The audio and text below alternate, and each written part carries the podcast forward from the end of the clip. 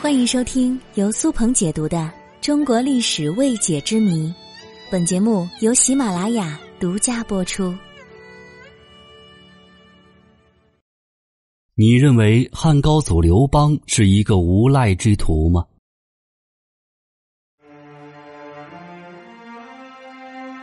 众所周知，刘邦在秦末乱世中逐鹿中原，最后成功统一天下，成为西汉王朝的开国皇帝。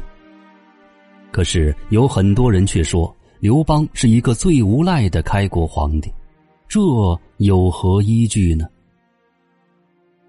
刘邦在发迹之前娶吕雉为妻，可是结了婚之后的刘邦并没有收心，依旧是放荡不羁，爱自由啊！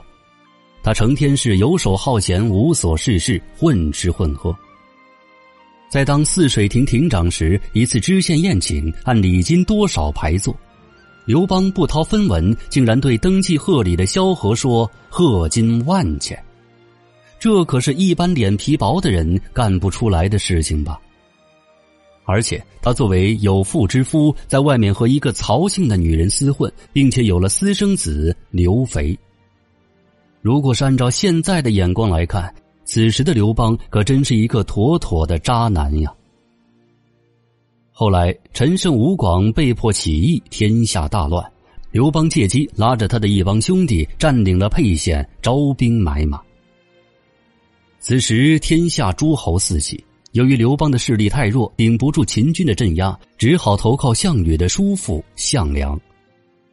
为了扩充实力，项梁将楚国宗室后裔熊心立为楚怀王，由刘邦和项羽领兵，作为楚地反秦的义军盟主。公元前二零八年九月，秦将章邯率领四十万大军，将秦末复国的赵王歇围困在巨鹿。赵王向各路反秦诸侯求救，大多数诸侯都是拥兵观望。而此时的楚怀王一面派项羽北上救赵，一面让刘邦西进入关，并且与二人相约：先入关中者为王。项羽带兵北上，破釜沉舟，经过九个回合大战，大败章邯于巨鹿。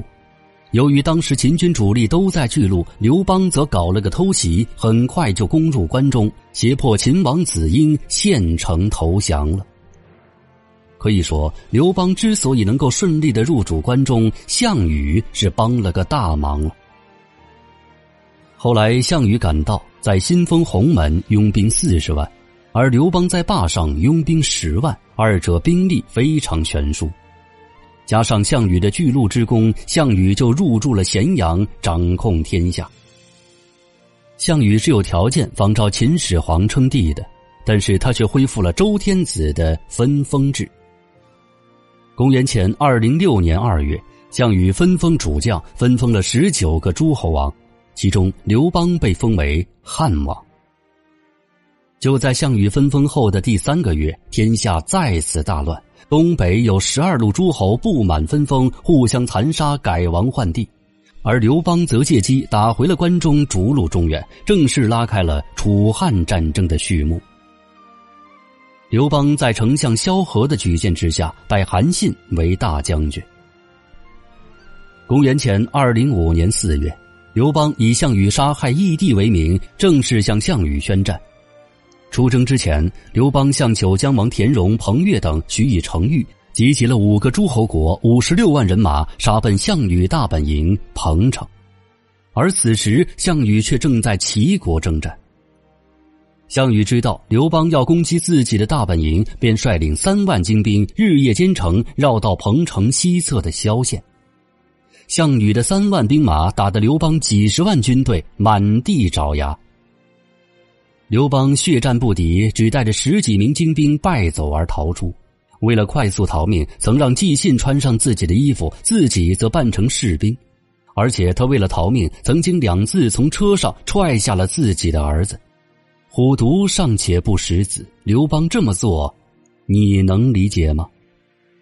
后来，项羽曾想把扣押在自己手中的刘邦的父亲刘老太公给烹煮了，想以此逼迫刘邦投降。但是刘邦却对项羽说道：“你把我的父亲烹煮了，请分我一碗汤喝，这你怎么评价呢？”出身于草根，长期混迹于斗鸡走狗之徒中间，刘邦确实缺少贵族式的教养。在没有发迹之前，他贪酒好色、斗鸡走狗，和寡妇厮混，活脱脱的一个无赖之徒。不过，刘邦以一个小小的泗水亭长，能够笼络天下豪杰为他所用，这就说明他有非常人所能及之处。他做的这些事情，我想一般人是绝对做不出来的。但是不可否认，刘邦也有非常人的胆识、气魄、眼光和度量。